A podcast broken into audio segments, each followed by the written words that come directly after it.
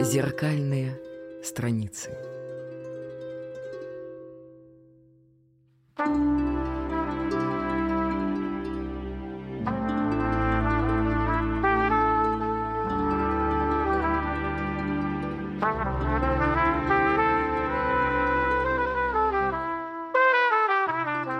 Я Владимир Натанович Шасов, учитель литературы, и это подкаст «Зеркальные страницы». Рассказ Чехова «Злой мальчик» даже те, кто его забыл, вспомнят легко. Так вспоминается летний зной, рыбалка, купание в реке, обед на веранде или в саду. Иван Иванович Лапкин. Молодой человек приятной наружности. И Анна Семеновна Замблицкая. Девушка со вздернутым носиком. Спустились вниз по крутому берегу и уселись на скамеечке. Скамеечка стояла у самой воды, между густыми кустами молодого ивника. Чудное местечко. Сели вы тут, и вы скрыты от мира. Видят вас одни только рыбы, да пауки-плавуны, молнии, бегающие по воде. Молодые люди были вооружены удочками, сачками, банками с червями и прочими рыболовными принадлежностями. Усевшись, они тотчас же принялись за рыбную ловлю. «Я рад, что мы, наконец, одни», — начал Лапкин, оглядываясь. «Я должен сказать вам многое, Анна Семеновна. Очень многое.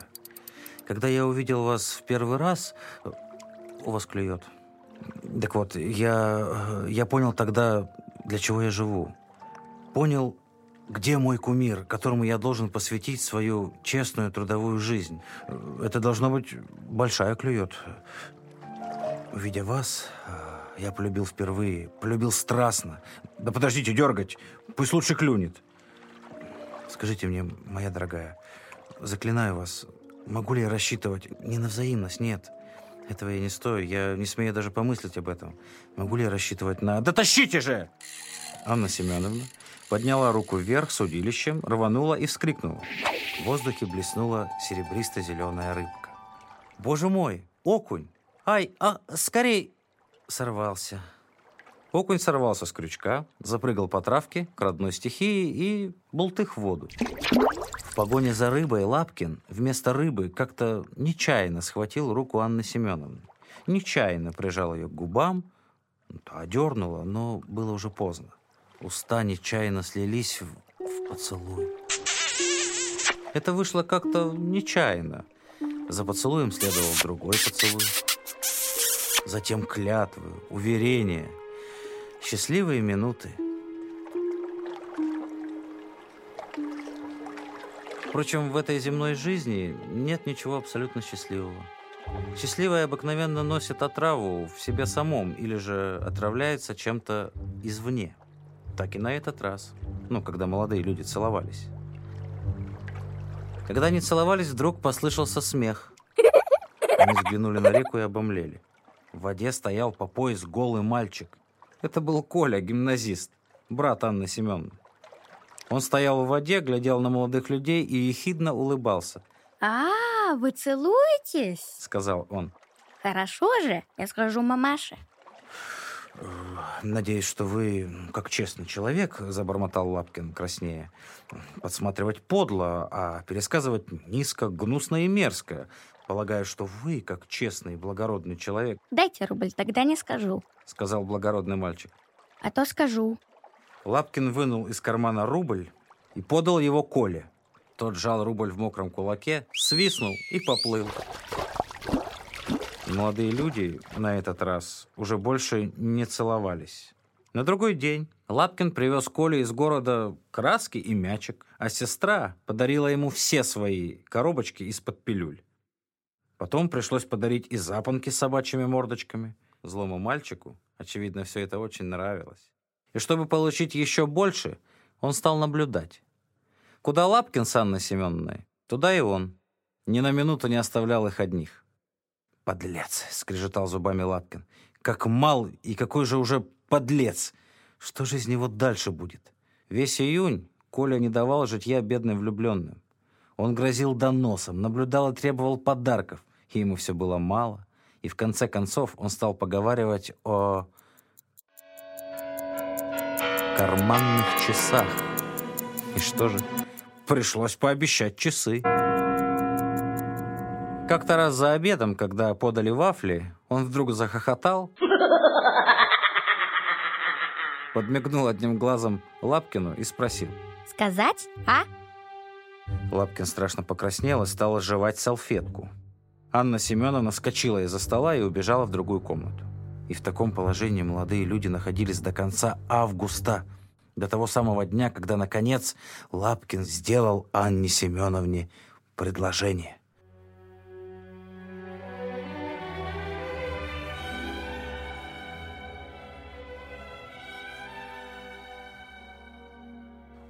Это был счастливейший день. Поговорившись с родителями невесты и получив согласие, Лапкин прежде всего побежал в сад и принялся искать Колю. Найдя его, он чуть не зарыдал от восторга и схватил злого мальчика за ухо. Подбежала Анна Семеновна, тоже искавшая Колю, и схватила за другое ухо. И нужно было видеть, какое наслаждение было написано на лицах влюбленных, когда Коля плакал и умолял их. Простите.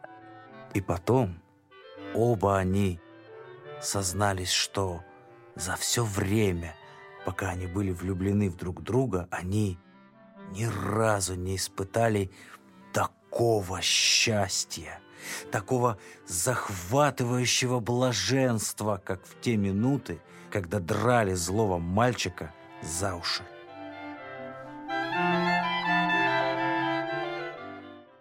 Кто-то, как я, например, может увидеть в Коле себя, себя в детстве. А кто-то может представить себя на месте Анны Семеновны или Лапкина.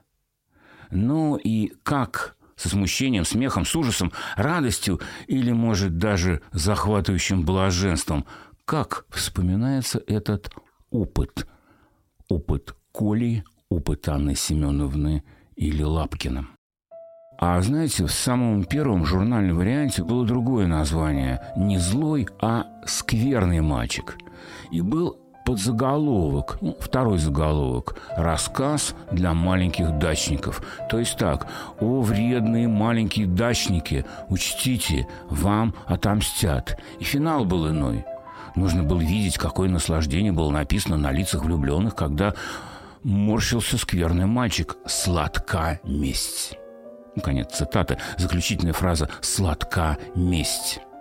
А что в окончательном варианте? Напоминаю, и потом оба они сознавались, что за все время, пока были влюблены друг в друга, они ни разу не испытывали такого счастья, такого захватывающего блаженства, как те минуты, когда драли злого мальчика за уши. Усилено то, что влюбленные, он и она, довольно унылые существа. У них главной радостью жизни впоследствии было что? Что у них было главной радостью за всю жизнь? То, как таскали за уши маленького гимназиста. И больше ничего. Других сильных впечатлений, других чувств не было, получается. Это уже не назидание девятилетним шалунам – не для маленьких дачников рассказ, он для взрослых. О, почему ваша жизнь так уныла? В ней, если и были приключения и подвиги, то только тогда, когда наказывали первоклассникам. Рекомендую читать «Злого мальчика в лицах». Отличный способ провести время. Тогда, когда уже все сказано и новостей нет. Говорят, за едой читать вредно. Знаете, не всегда – а уж до еды или после полезно. Почитайте в лицах. И тогда за обеденным столом появляется отличная тема для беседы. И тогда, вот увидите, все будут слушать друг друга. А еще есть смысл познакомиться с рассказом «Зиночка». Это что-то вроде продолжения «Злого мальчика». Юмористический рассказ краток как анекдот. Вот вспомните какой-нибудь анекдот, а там стремительное событие и финал. Краткость – сестра таланта. Это высказывание Чехова из его записных книжек.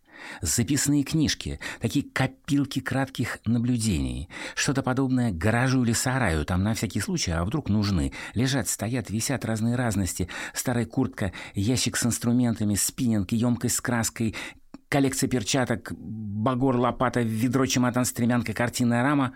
А авось понадобится. Так и в записных книжках. Хранится разное. Вдруг пригодится. Вот некоторые примеры литературных заготовок, вещиц на всякий случай. Листят тем, кого боятся. Это самого Чехова мысль, или так сказал бы кто-то из им героев? А бог знает. Можно гадать. Но все же это так. Листят тем, кого боятся. Всегда ли?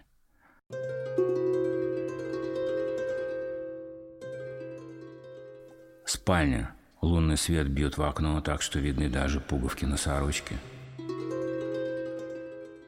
Что это? Речь автора? Персонажа? Красиво и никуда не вошло. Что-то такое из ненаписанного рассказа.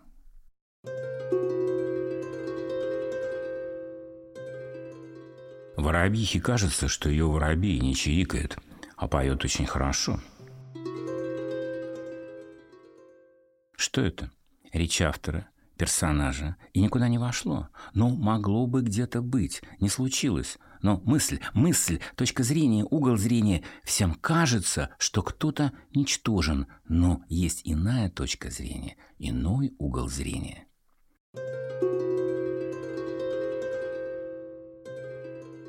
Собаки в доме привязались не к хозяевам, которые их кормили, ласкали, а к кухарке, чужой бабе, которая била их.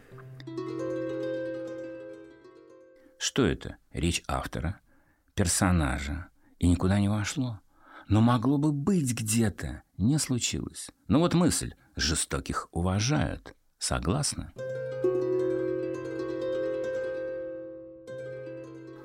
Умный любит учиться – Дурак учить. Эту пословицу Чехов нашел в словаре Владимира Ивановича Даля и перенес глянувшуюся ему фразу в записную книжку про запас. И тут в хранилище это суждение дремало.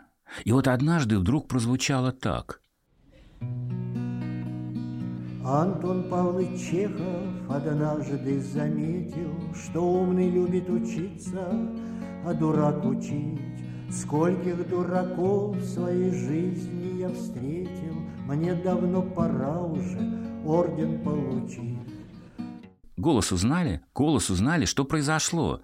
Народная мудрость замеченная Владимиром Далем, понравилась Антону Чехову, и вот она получает развитие. Еще раз Антон Павлович Чехов однажды заметил, что умный любит учиться, дурак учить. Скольких дураков в своей жизни я встретил. Мне давно пора уже орден получить.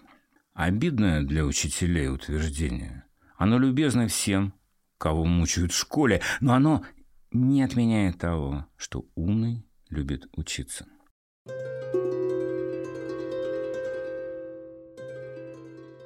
ННВ никогда не соглашается ни с чьим мнением.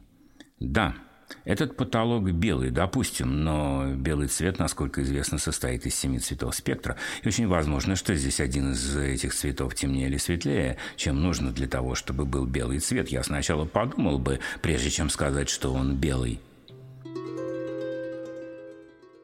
Какой рьяный спорщик! Вам встречались такие? Никогда не соглашаются ни с чьим мнением.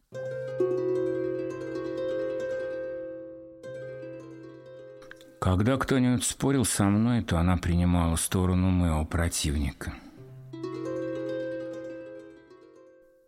А вот эти слова стали частью монолога Алюхина, помещика Алюхина, главного персонажа знаменитого рассказа о любви.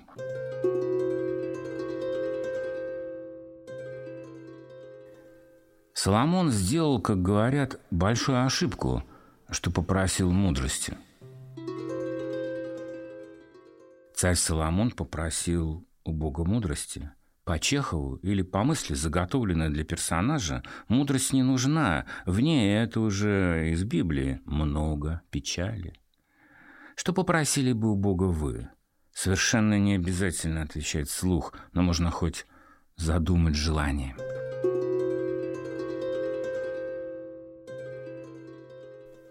Была женой артиста, любила театр, писателей, казалось, вся ушла в дело мужа, и все удивлялись, что он так удачно женился. Но вот он умер. Она вышла замуж за кондитера, и казалось, что ничего она так не любит, как варить варенье, и уж театр презирала, так как была религиозна, в подражание своему второму мужу. А вот это был краткий план – Рассказа «Душечка».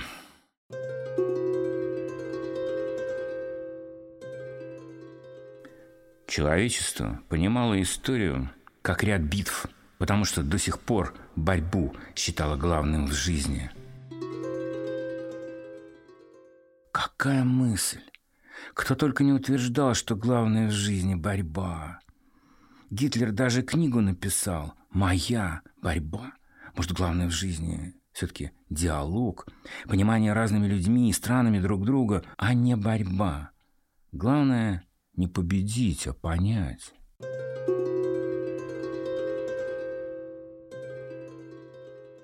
Бездарный ученый, тупица, прослужил 24 года, не сделав ничего хорошего, дав миру десятки таких же бездарных узких ученых, как он сам.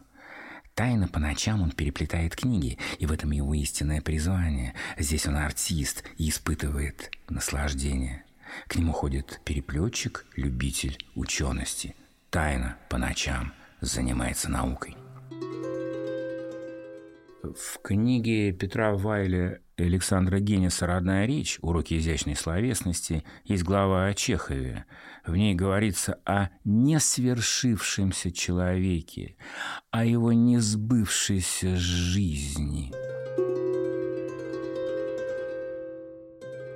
Наша Вселенная, быть может, находится в зубе какого-нибудь чудовища. Вот узнайте мнение астронома или астрофизика об этом вскользь сказанном. Наша Вселенная, быть может, находится в зубе какого-нибудь чудовища. Женщины без мужского общества блекнут, а мужчины без женского глупеют. А правда ли, так ли?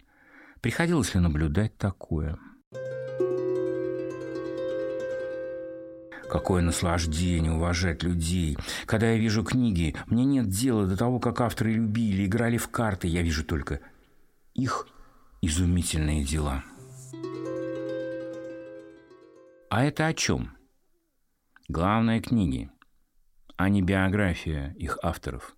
Можно, конечно, интересоваться тем, кого писатель любил или разлюбил. Можно узнавать сведения о том, как он был азартен и проигрывал деньги, с кем-то был честен или бесчестен. Главное – его творчество. Любые несколько строк из любого рассказа, пусть из простого и веселого злого мальчика. А, вы целуетесь? Сказал он. Хорошо же, я скажу мамаше.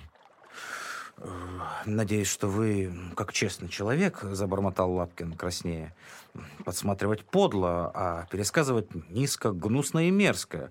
Полагаю, что вы, как честный и благородный человек... Дайте рубль, тогда не скажу. — сказал благородный мальчик. А то скажу. Лапкин вынул из кармана рубль и подал его Коле. Тот жал рубль в мокром кулаке, свистнул и поплыл.